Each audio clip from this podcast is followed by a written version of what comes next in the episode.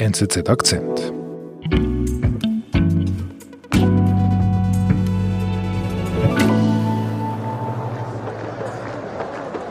Es ist der 1. Februar 2011 auf dem Tahrir-Platz in Kairo. Seit ein paar Tagen laufen äh, Massenproteste dort.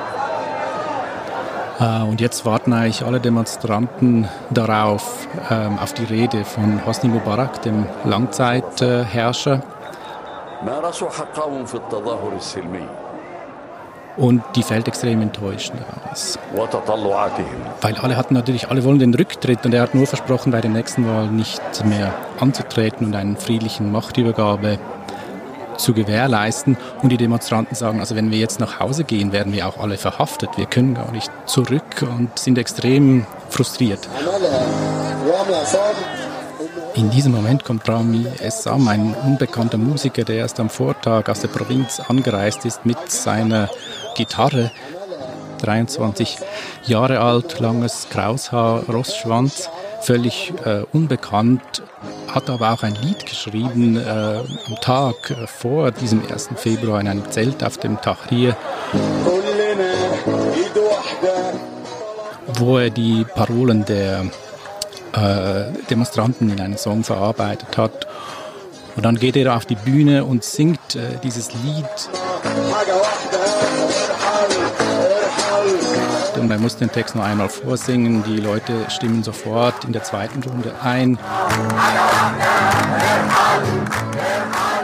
Und diese extreme Enttäuschung schlägt dann wirklich in Optimismus und Hoffnung ein.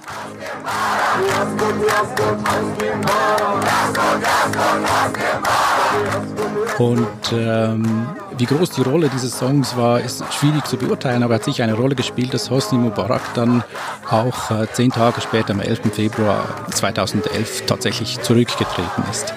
Also Ihr Herrn, dieser Song, hilft mit, Mubarak zu stürzen. Ja, der Rami Essams Stern ist wirklich aufgegangen äh, an diesem 1. Februar 2011 und er, er, er wird zum Sänger der Revolution wirklich, aber mit dem Ende halt der Freiheit in Ägypten 2013 beginnt sein Stern in Ägypten wieder zu sinken und er lebt heute im Exil in Skandinavien und äh, hat schweres äh, Heimweh nach der Heimat und natürlich auch nach seinem Publikum.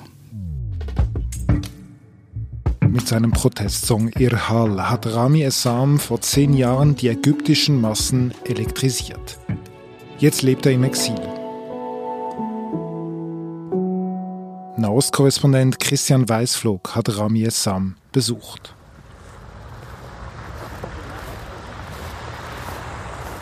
Ja, ich wollte ihn schon immer treffen. Rami Sam ist für mich eine der spannendsten Figuren der ägyptischen Revolution und deshalb bin ich dann äh, Anfang Januar äh, nach Skandinavien gereist. Ich habe ihn in Finnland getroffen, in Tampere, genau. Ja, das war schon, er ist ja sehr, äh, sein Gesicht, seine Haare, seine langen Kraushaare, das ist alles sehr arabisch, ägyptisch. Und wir sind dann in Tampere durch diesen Stadtpark äh, flaniert, äh, wo es auch viele Eisflächen gab, wo die Finnen halt äh, Hockey, Eishockey spielen oder Eiskunstlauf äh, praktizieren. Ja, da wirkt er schon so ein bisschen fehl am Platz eigentlich, ähm, obwohl er dann gemeint hatte, diese dunklen Winter machen ihm eigentlich nicht viel aus. Er, er liebe die Dunkelheit. Mehr vermisst er halt einfach seine, seine Familie, Mutter, das Essen, äh, die ägyptische Straße und so weiter. Mama and my family, my brother and my sister, is it uh, something I miss so much. Wie ist er eigentlich hier gelandet, in diesem dunklen Finnland? Dafür müssen wir nochmals in die Revolutionstage zurückgehen.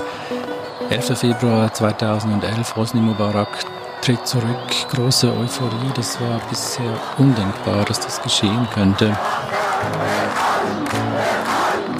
Die Euphorie hält dann aber nicht äh, lange an. Manche Aktivisten, äh, die weitsichten Aktivisten haben sofort in dem Moment schon auch gemerkt, dass Hosni Mubarak nur eine Person ist die jetzt weg ist, aber das System, mhm. äh, das Militärregime, das fast alles beherrscht und auch die Wirtschaft dominiert, das ist immer noch da und hat auch das Zepter jetzt übernommen.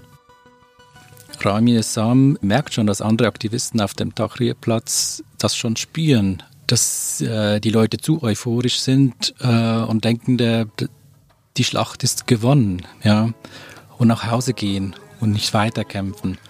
Und äh, er geht weiter zu Demonstrationen, er schreibt seinen Song Irhal um und anstatt Irhal Hosni Mubarak, also geh fort, Hosni Mubarak, äh, heißt das jetzt in der Liedzeile einfach Medaniya, Medaniya. Wir wollen, also die Sache, die eine Sache, die wir fordern, ist ein ziviler äh, Staat. Er kämpft an vorderster Front weiter und äh, bezahlt auch einen Preis dafür. Er wird einmal am 9. März äh, schon, also eigentlich einen Monat nach Mubaraks Rücktritt von der Armee, festgenommen und während acht Stunden äh, schwer gefoltert. Er sagt, er hätte auch sterben können und er ist sehr glücklich, diesen Moment überhaupt äh, überlebt zu haben. Mhm. Und äh, ja, er, er, er, er, kämpft eigentlich weiter danach. Mhm. Aber es finden ja Wahlen statt danach. Es finden Wahlen statt. Mohammed Mursi, der Muslimbruder, der Präsident wurde, hat die Wahlen am Ende mit äh, 51,37 Prozent gewonnen gegen Ahmed äh, Shafiq, ein, eine Figur des alten Regimes. Also, also das ist Pest und die Wahl zwischen Pest und Cholera. Ähm, er selbst, äh, Essam, hat dann nicht äh, seine Stimme nicht abgegeben für niemanden, aber es gab äh, sagt, bestätigt er auch viele Aktivisten, die einfach für den Muslimbruder Mursi gestimmt haben, weil sie einen, also einfach einen Wandel wollten. Also die Muslimbrüder sind an der Macht. Ähm, was heißt das für Rami Essam? Also kann er, kann er als Musiker, als säkularer Musiker immer noch auftreten und, und seine Ideen verbreiten?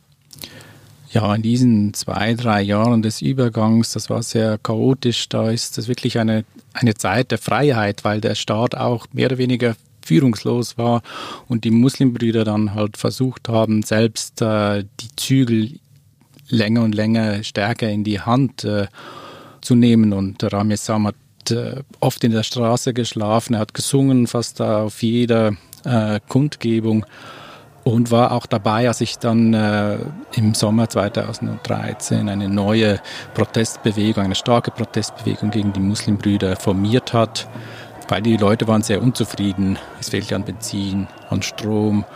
Die, diese Bewegung hat aber, diese Entwicklung wurde auch vom Militär im Hintergrund wahrscheinlich manipuliert. Das sagt auch Essam.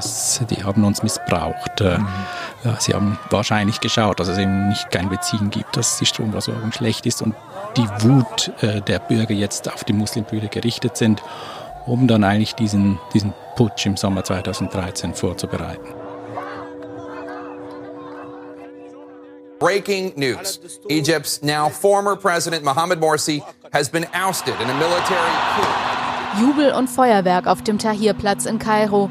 Ägyptens Präsident Morsi ist kurz zuvor vom Militär after the military announced just a short time ago that Morsi, the president democratically elected a year ago, is out and that the constitution has been Also das Militär greift dann ein. Dann greift das Militär ein, ab, angeführt von Abdel Fattah al-Sisi, der auch bis heute noch Präsident ist, und lässt Mohammed Mursi verhaften. Was heißt das für ihn, wenn, wenn plötzlich das Militär an der Macht ist, also für Rami Essam? Ja, das war ein Schock, ein, ein Bruch, nachdem sich die Lage rasant veränderte. Er konnte, er wurde nicht mehr eingeladen zu Konzerten, niemand wollte oder getraute sich ihn anzufragen. Seine Songs wurden am Radio nicht mehr gespielt. Und dann vor allem drohte ihm der Militärdienst. Äh, den kann man in Ägypten nur bis zum 28. Lebensjahr herauszögern, so hat er mir das erklärt. Und er wurde ja von der Armee äh, gefoltert. Und Stimmt, das äh, erzählt, ja. Das will er natürlich überhaupt nicht unter dem Befehl dieser Leute äh, zu stehen. Das ist ihm ein viel zu großes Risiko. Mhm. Äh, und deshalb hat er sich dann entschieden, ins Ausland, vorerst mal ins Ausland zu gehen sein Gedanke war nur für zweieinhalb Jahre bis zum 30. Lebensjahr, weil dann äh, muss man nicht mehr in den Dienst in Ägypten. Mhm. Er flüchtet nach Skandinavien, ähm, wo er heute auch noch ist, äh, wo er zwischen Finnland und Schweden hin und her äh, pendelt.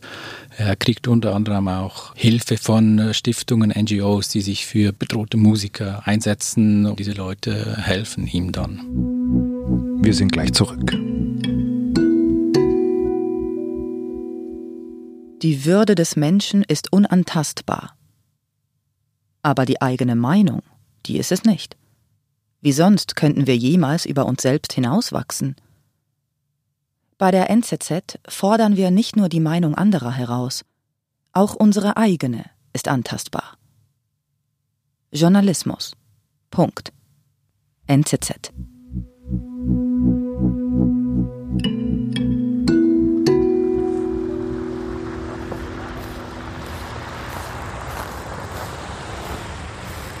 Du hast eben am Anfang erzählt, du triffst ihn ja in Finnland, es schneit, es ist dunkel. Also wie geht es ihm im Exil? Es geht ihm eigentlich nicht schlecht, aber er sagt er selbst, äh, das Heimweh, das äh, quält ihn. I had to face the reality that I am in exile. Um, I can't go back home. Für ihn wurde es dann auch wahrscheinlich schwierig, als er kapiert hat, jetzt bin ich wirklich im Exil. Also er hat lange Zeit auch gegenüber Journalisten immer betont, ich bin hier nicht im äh, Exil, ich gehe dann wieder äh, zurück. Also sein ähm, Plan ist sozusagen nach 30, wenn die Militärgefahr ist, dann, dass er dann wieder zurückkehrt. Genau, aber das äh, hat dann eben nicht geklappt, als er zurück äh, wollte. Sein Reisepass war gerade dabei auszulaufen und er wusste, er wollte einen neuen haben und den wollte er bei der Botschaft bestellen und die haben gesagt, äh, geben wir den nicht, du kannst nach Ägypten und dort einen neuen beantragen und er wusste dann halt, ähm, wenn ich jetzt zurückgehe, dann kann ich das Land nicht wieder, nicht wieder verlassen. Und da war für ihn dann das erste Mal so richtig klar, dass er jetzt eigentlich im, im Exil ist, solange sich äh, in der Heimat das äh, Regime, die Machtverhältnisse nicht ändern, wird es wohl so bleiben. And, and that means that I will never be able to leave Egypt again. Macht er noch Musik? Ja, die Musik, der ist ja immer treu geblieben. Und äh, die Songs bleiben weiter politisch, aber er verarbeitet auch jetzt äh, seine Erfahrung im Exil, zum Beispiel in einem Song, der mir persönlich auch sehr gut gefällt, Lesse Behendle.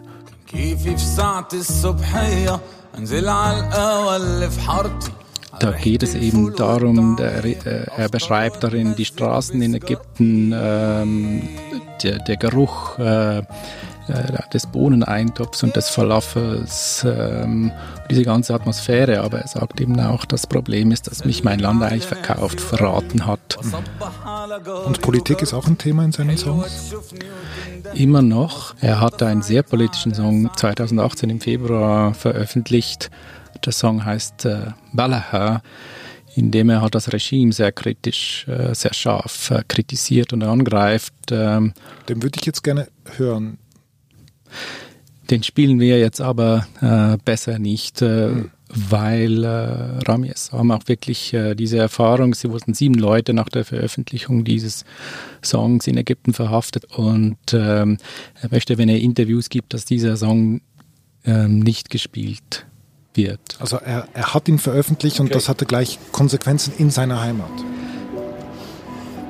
Or what does this do with you? Yeah, this had it had tons of impacts in my life for sure. Seven people getting arrested and like threats on all levels. Er hat ihn äh, veröffentlicht und es wurden sieben Leute verhaftet. Zwei davon sind immer noch im Gefängnis, unter anderem äh, Galal al-Bahiri, der hat das, den Text geschrieben und Mustafa Jamal, äh, ähm, Gamal, eine Person, die gar nichts mit dem Song zu tun hatte, sondern ein Webdesigner, die, der ihm vor Jahren mal mit einem Problem, im Internetproblem geholfen hat.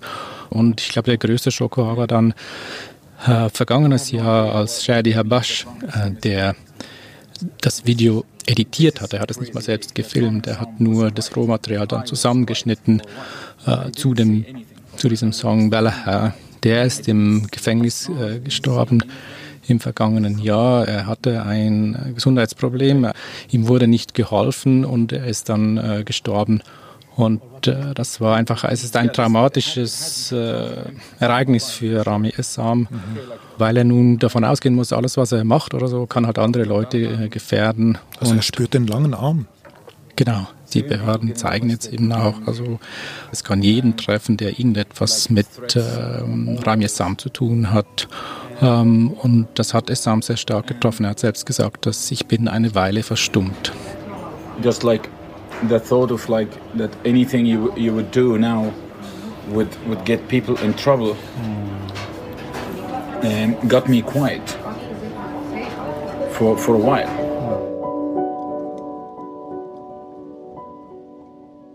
Also Christian, wenn ich dir so zuhöre und die, auch diese Geschichte von Rami Essam, auch die Geschichte von seiner Vorsicht, die er jetzt äh, zeigt, wenn man das jetzt überträgt auf, auf, auf die eine Bilanz zehn Jahre danach, glaubt denn Rami Essam überhaupt noch an die Ideen des arabischen Frühlings? Ja, er ist voll davon überzeugt. Äh uh, yeah, oh, it's, it's happening 100%. What we started was huge, Christian. Und er ist ziemlich sicher, dass es irgendwann wieder zu einer vielleicht auch Explosion, er sagt, dass Explosion kommen wird, gerade weil das Regime momentan die Leute so stark unterdrückt. The, the seeds that, that the revolution planted in me, in the friends and the people that were in the streets or in the young generations are growing and the government can't stop that. Und, und wie siehst du das? Also du, du bist Korrespondent für die NZZ in Beirut, du, du siehst die Lage. Es, mir, mir ist aufgefallen, dass viele Artikel zu diesen zehn Jahre arabische Frühling doch eher pessimistisch sind. Ja, es fällt momentan zumindest auch auf kurze Frist nicht leicht optimistisch zu sein, wenn wir in die Region schauen. Viele Länder des arabischen Frühlings, Syrien, Libyen, Jemen, da herrscht Krieg, Elend, da geht es nicht um Demokratie oder Diktatur, es geht um Krieg oder Frieden. Mhm. Dann kommt hinzu, dass der Westen eigentlich auch ähm, nicht mehr so Hoffnung mit Protestbewegungen im Nahen Osten verknüpft, sondern mehr Angst äh, und Terror, äh, Flüchtlingswellen und teilweise diese Regime auch unterstützt mit der Lieferung von Waffen oder Überwachungstechnologie.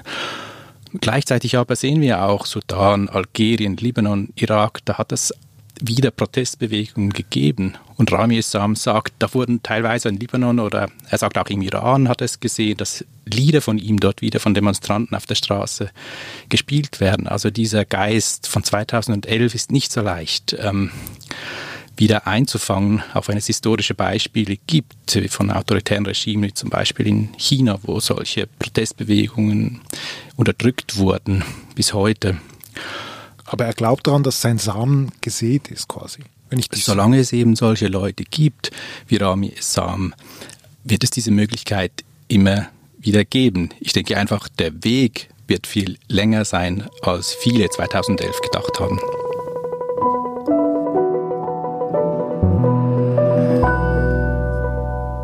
Lieber Christian, vielen Dank für deinen Besuch. Du bist gerade zurzeit in Zürich und bald wieder in Beirut, aber vielen Dank für deinen Besuch hier.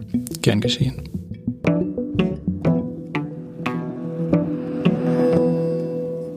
Das war unser Akzent. Ich bin David Vogel. Bis bald.